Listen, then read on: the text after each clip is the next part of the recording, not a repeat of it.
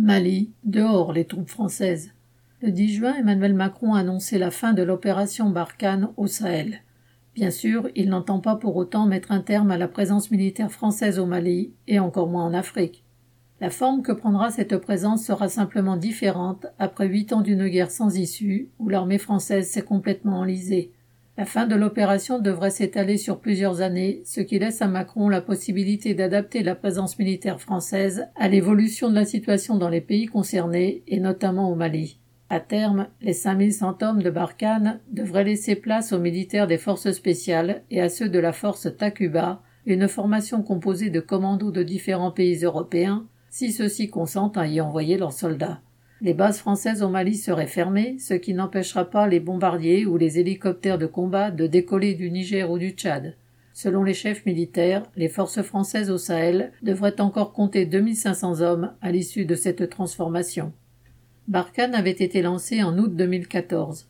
Les militaires français débarqués au Mali un an et demi plus tôt prétendaient alors y avoir totalement éradiqué les groupes djihadistes et pensaient pouvoir les empêcher de prendre pied ailleurs en déployant l'armée française dans d'autres pays du Sahel. Le résultat était exactement inverse. Des groupes djihadistes sont apparus dans des régions du Mali où ils n'avaient pas encore pénétré et dans des pays jusque-là épargnés, notamment le Burkina Faso, les déstabilisant et plongeant leur population dans la terreur. Le retrait partiel était une option envisagée depuis maintenant deux ans, affirme aujourd'hui l'état-major, afin de sortir d'une guerre sans issue où tombent de plus en plus de soldats français. Son annonce par Emmanuel Macron lors de sa conférence de presse du 10 juin peut cacher bien des arrière-pensées, à commencer par la volonté d'exercer une pression sur les dirigeants maliens. C'est en tout cas à eux qu'il en a fait porter la responsabilité. Il continue à reprocher au président Assimi Goïta, auteur du coup d'État du 24 mai dernier, de ne pas s'engager plus fermement à céder le pouvoir à des civils à l'issue d'élections programmées en février 2022 comme si le fait d'être un dictateur avait jamais empêché de figurer parmi les protégés de Paris. Macron affirme aussi, entre guillemets, nous ne pouvons sécuriser des régions qui retombent dans l'anomie parce que des États décident de ne pas prendre leurs responsabilités. L'abandon de tout service public, laissant la population livrée à elle-même, est depuis longtemps un fait avéré, et les dirigeants français n'y ont jamais rien vu à redire, tant que le régime au pouvoir à Bamako les servait docilement.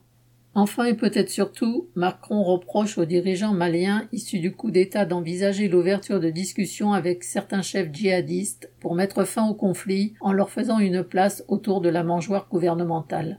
Entre guillemets. On ne peut mener des opérations conjointes avec des pouvoirs maliens qui décident de discuter avec les groupes qui, à côté de cela, tirent sur nos enfants, a-t-il déclaré. Mais même cette ligne rouge, présentée comme infranchissable, pourrait être effacée si un éventuel partage du pouvoir avec ces groupes aboutissait à un régime allié de la France. Cela importe à Macron bien plus que les conséquences pour les femmes maliennes de la présence de ces djihadistes dans un gouvernement. Ce retrait en trompe-l'œil permet en tout cas à Macron de ne pas donner aux dirigeants des autres États africains le sentiment qu'ils seraient prêts à les abandonner à leur sort. Des pays comme la Côte d'Ivoire ou le Sénégal, où sont concentrés les intérêts économiques français, sont en effet d'une toute autre importance que le Mali pour l'impérialisme français. En maintenant des troupes importantes, il évite aussi que d'autres puissances viennent occuper une place laissée vacante, comme cela s'est produit en Centrafrique, où les mercenaires russes du groupe Wagner ont aujourd'hui remplacé l'armée française.